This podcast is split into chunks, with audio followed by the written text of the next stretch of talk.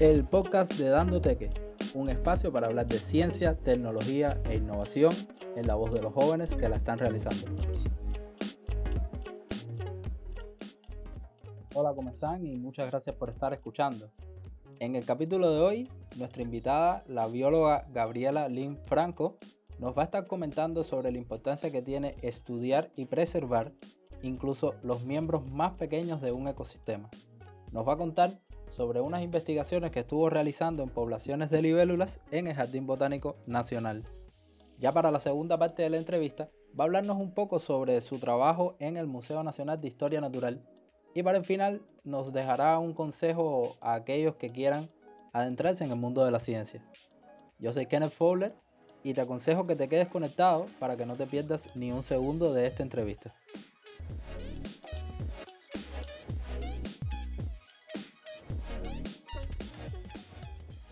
Yo había leído mucho, yo siempre fui una niña que leyó muchísimo. Mis padres me regalaban muchísimos libros y me leían cuando niña, por lo que yo tenía el hábito de la lectura desde muy pequeña. Y tuve muchísimos, muchísimos, muchísimos libros de animales, de fábulas, todo eso me llamaba muchísimo la atención. Libros de ciencias, de curiosidades, de hitos, de ciencia ficción. Creo que todas esas cosas influyeron muchísimo en mí porque me hicieron una persona muy, muy curiosa. Entonces con el resto de las materias me aburría muchísimo.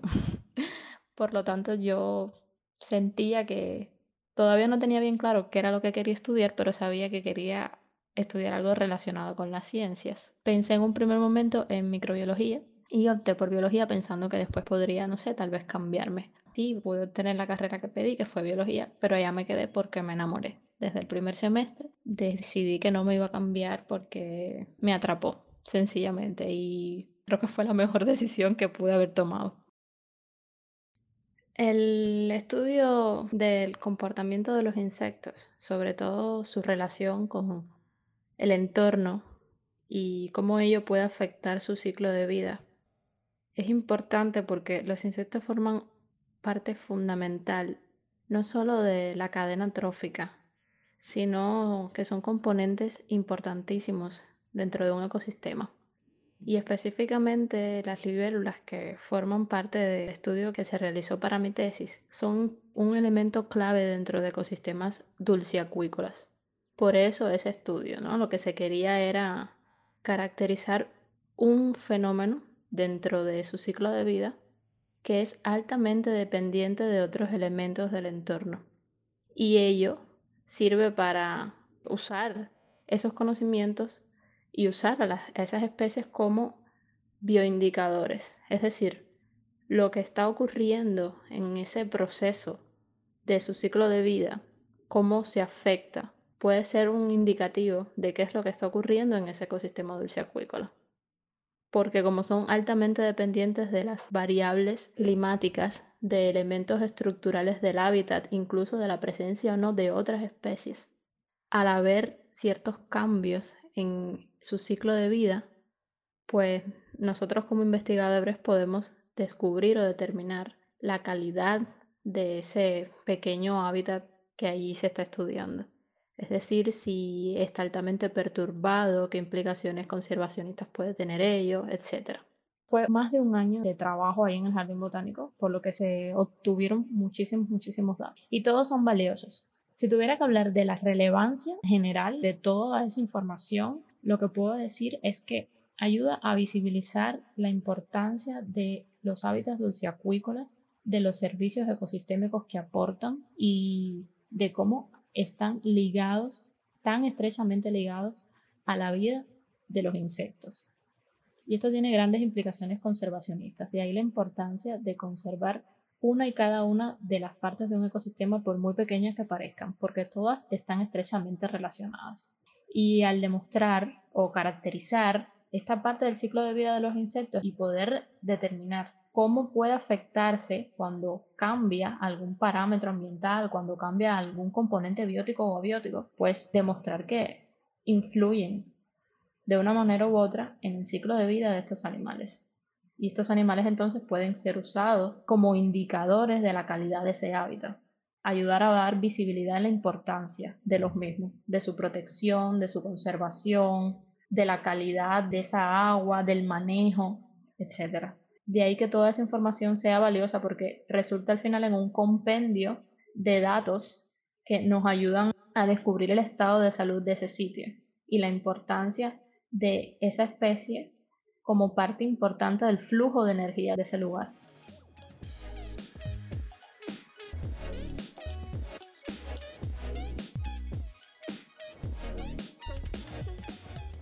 Es muy, muy complejo y muy, muy bonito.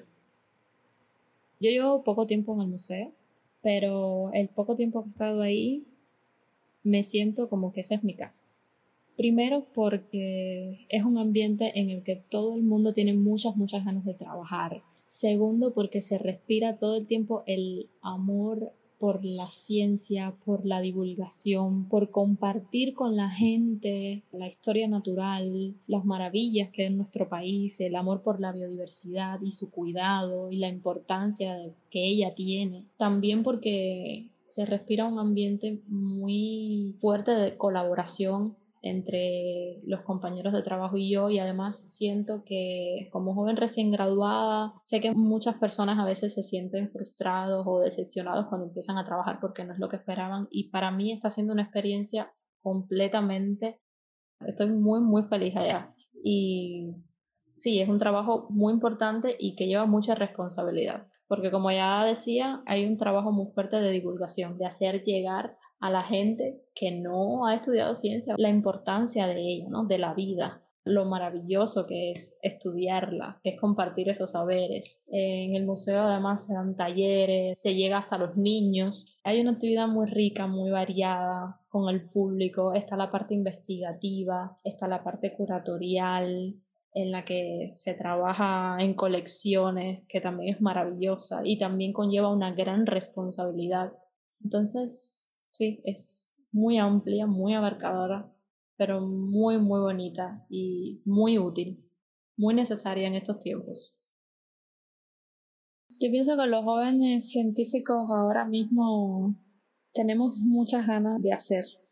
Así que la opinión que me merece es que al menos estas últimas generaciones somos personas que tenemos mucha iniciativa, sea, veo gente con mucha iniciativa, con muchas ganas de hacer, muchas metas, al menos es lo que viví en mis años de estudio.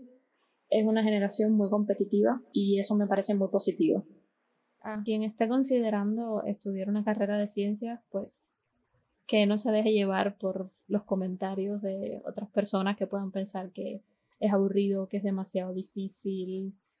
Sí, puede ser muy sacrificado, pero creo que vale la pena y más importante, es necesario. Se necesita de gente valiente que no le tenga miedo a aprender muchísimo, a descubrir cosas nuevas, gente curiosa, gente con ganas de trabajar. Entonces, si crees que reúnes alguna de esas cualidades, no te des por vencido y hazlo porque no te vas a arrepentir. Yo creo que las ciencias, cualquiera de ellas, te cambia la vida y cambia tu visión del mundo.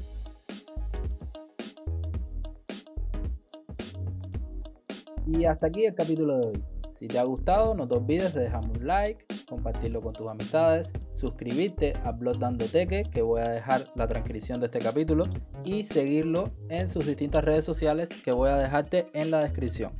Muchas gracias y hasta la próxima.